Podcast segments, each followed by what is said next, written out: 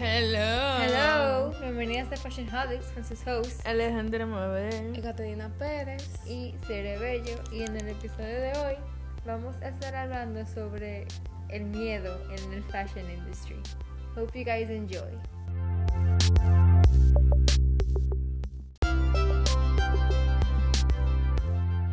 Entonces, para empezar, em, como ya habíamos dicho antes, muchas modelos en la industria de la moda, específicamente en el model industry, em, sufren de, de desórdenes alimenticios.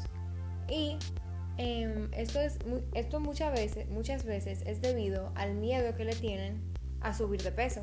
Porque tú, te- Sí. o sea, tú tener esa presión constante de que te tiene que ver flaca, te tiene que ver alta, o sea, la misma agencia de por Dios te lo vive diciendo. Entonces, Sí. es demasiada presión y eso puede causar que tú te sometas a unos regímenes alimenticios que son inhumanos. Como por ejemplo la famosa eh, Victoria's Secret model que se llama Bridget Malcolm, que ella dice que, su que en un punto su dieta nada más consistía de un par de vegetales hervidos y quizá una migaja de carne. O sea, horrible. Ella, ella, ella decía que ella duraba 10 minutos para poder subir una escalera. Que ella se, Oh. ella se desmayaba de la nada. Cada vez que la invitaban a salir, ella decía que no, por miedo a consumir en una comida o un, o un trago, lo que sea, que no esté en su régimen de alimentación. Y todo por el miedo de que de subir de peso y no verse como se ve actualmente. Sí. Son cosas así que también afectan a los compradores de la ropa de la moda al entrar a un vestuario y verse. Y ve que no le queda igual que la modelo. Ujú. 100%. Y muchas veces las mismas empresas, ellos, sea, como que distorsionan los espejos. ¿En No serio? sé si, sí, no sé si lo hacen a propósito, pero o sea, yo, o sea, yo, a mí me ha tocado eso, o sea, que yo voy de que, ah, vamos a decir, yo voy de que a Sara y me pruebo algo.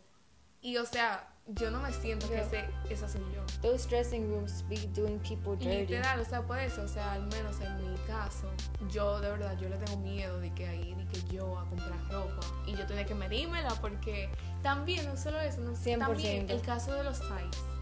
Muchas empresas, o ¿De sea, varían los size, los size de la ropa. verdad. Muchas empresas varían los size, o sea, en uno tú puedes, puedes, puedes ser small y en, En otro puedes ser medium. Y también con los jeans. Los jeans son una cosa, o sea. Entonces imagínense que yo voy pensando que yo soy small. Ujú. Y vengo a ver, me lo mido y no me queda. ¿Cómo, cómo tú crees que uno se va a sentir? Horrible. Y Horrible. mierda, de que engordé, subí de peso, que si yo, que si yo cuánto. Que ahora me tengo que meter por una dieta para Sí, también o sea, yo siento que esta es una presión tan grande que, te- que tiene la industria de la moda en uno que nos genera un miedo. 100%. Personalmente, a mí, a mí me ha pasado eso, que yo voy a una tienda y miro un pantalón, por ejemplo, que me gusta, y yo cojo mi size, que yo normalmente soy, y yo veo Sí. que me queda muy pequeño. Ujú. Y yo digo, como que mierda, o sea, me, me puse más raro y nada, y duró la semana entera sintiéndome horrible, porque que, dime, eso de verdad Me se me sentí demasiado mal. Y no solo eso, también con online shopping pasa. O sea, tú pides algo y en la, en la modelo tú se le ve wow. Y que wow, wow. Y cuando te llega, es tan diferente porque Sí. es que Sí, eso sí. es que todos los cuerpos son diferentes. O sea, es que yo siento que ellos ponen como una expectativa, una, Claro. una irrealidad de lo que es, de cómo se debe ver la ropa de una persona. Si todo el mundo Que- tuviera la misma dieta y hiciera la misma cantidad de ejercicio, se verán diferentes como Y ni quieran. así, y ni así, o sea, al santo. Siempre, o sea, podemos consumir lo mismo, tener la misma rutina, pero todo el cuerpo al final va a ser diferente. Todos. 100%. And they're all beautiful. Sí, todos son hermosos. Pero eso es lo que la industria de moda ha distorsionado tanto. Y normalizado también. Sí. Y en verdad eso debería, deberíamos afrontar eso y cambiarlo. Aunque ahora con el. Ahora con el body positivity movement y Ujú. todo eso también se ha hecho. Pero como quiera, e- eso medio como que misogynist porque tú ves, por ejemplo, en la plataforma red social TikTok, que desde que una mujer ya, Definitely. ya llenita comienza a hacer un video, ya te dice que, ah, she's, she has a realistic body. Ella tiene un cuerpo realístico. Como que no por nada, pero siendo, That's so backhanded. siendo como que realista, como lo dicen en el comentario. Eso, eso hace sentir mal a la misma persona, porque tú le estás diciendo que básicamente que esa persona tiene un cuerpo como que bla. Exacto.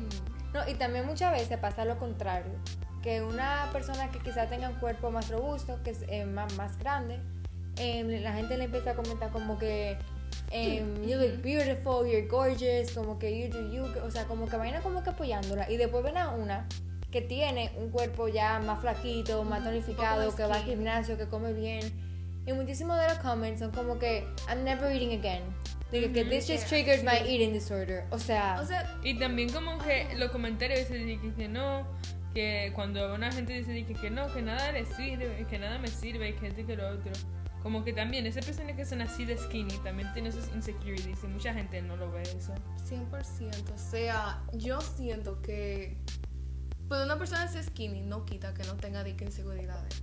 Y puede ser que esa persona posteó eso sin pensar en eso y ya tú, o sea, le generaste una inseguridad al comentar en su cuerpo. O sea, yo siento que todos los cuerpos, no solo el ser tu flaquita, el ser tu gordita, todos son hermosos. Y mucha gente ya por el Body Positivity Movement nada más ve al- a los cuerpos más, o sea, más eh, robustos, lo ven nada más hermoso, ¿tú me entiendes? Ya el tú es skinny, es de que no, tú estás que promoviendo el ser que, eh, que El toxic culture. toxic, Yeah. que toxic culture, de que no, tú también de que promoviendo mucho eating disorder, like no, hay mucha gente que tiene muchos problemas para engordar y que eso es su cuerpo No, natural. y también, y también hay gente que se paga haciendo ejercicio y que come bien todos los días. Y, exacto, y si- Y eso no tiene nada de malo. Exacto, si encuentran eso bien, si así es que ellos son felices y son saludables, déjalo ser. Claro, pues, Déjalo ajá. ser. O sea, tú no tienes por qué estar juzgando eso. O sea, todo eso, todo eso, o sea, toda esa cultura, toda esa sociedad y toda esa mentalidad que tenemos, no podemos dejar que afecte a un solo body type. ¿Tú me entiendes? Sí. Como que tenemos que tratar de normalizar todo eso, quitar todos esos miedos y tratar de que, like, be better persons. Y el miedo de no ser beauty standard también. Yeah. Como la gente se va a estética, a hacerse cirugía, a Sí. meterse botox, a, a contactar a muchos cirujanos. Hay cirujanos que, que son famosos nada más porque una celebridad, vamos a decir que Kylie Jenner, por ejemplo, se la hace. Y ese, y ese doctor ya se hace famoso, y que así. Y hay mucha gente que piensa de que, que porque no con un doctor así, wow, un cirujano plástico, que se lo hizo esa misma persona, cogen el miedo de entrar a una cirugía plástica con otro doctor. Bueno, que también eso Hay es que tener peligroso. cuidado con que no Sí. te hace la cirugía plástica. Siempre hay que tener cuidado. Aquí pasó, aquí pasó que una, una señora, ella ya era con su segunda vez haciéndose una cirugía y se lo hizo con su cirujano diferente. Y ella se murió en la, pro- en la misma cirugía haciéndose una lipo.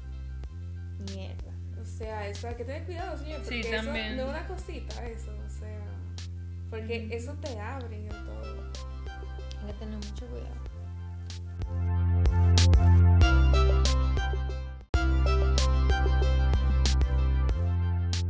Y además de ese tipo de miedo, también tenemos el miedo a el rechazo. Se, se ve mucho con la modelo, con gente que está buscando un agency o lo que sea. El miedo de tú ir para un casting y que no te cojan. y, que, y, no- y que, y- y que además de que no te cojan, Y te digan de todo en el Sí. casting. Y no solo eso, como que también este miedo que muchas modelos experimentan en, en entrar al casting y ver el lineup de modelos. Y Definitely. todas esas inseguridades se sienten por todas esas mujeres. Por ver como que no, que ella es más flaquita y no, que ella tiene el cabello más Not largo. good enough. Que Yeah. es y que sí. lo otro. Ese es otro miedo que se genera en la industria de la moda. Porque en verdad em- sería muy difícil, al menos para mí, no compararme. O sea, si yo fuera de que, parte de esa industria, de que, de modeling industry, sería muy difícil para mí en algún punto no compararme con esa otra modelo. O sea, mi mental health tiene que estar de que, que over the roof para yo no compararme con todas esas mujeres, porque está constantemente viendo a todas esas mujeres que son hermosas todas.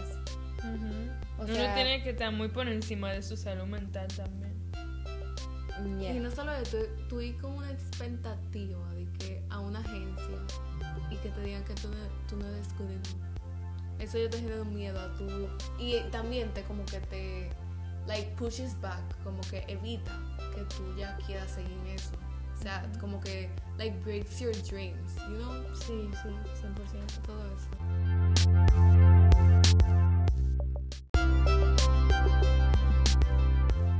Ya Para concluir, Fashion Holics, gracias por escuchar nuestro podcast. Esperemos que les haya gustado y que hayan aprendido mucho hoy. Y nada, con esto concluimos. Nos vemos en la próxima. Bye. Love you.